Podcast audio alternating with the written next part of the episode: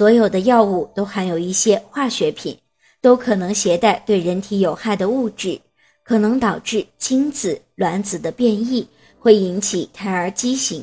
为了能够孕育一个健康的宝宝，计划怀孕前的六个月甚至一年的时间里，就应该停止接触任何有害物质或者是有毒的物质，例如油漆、农药、放射线等。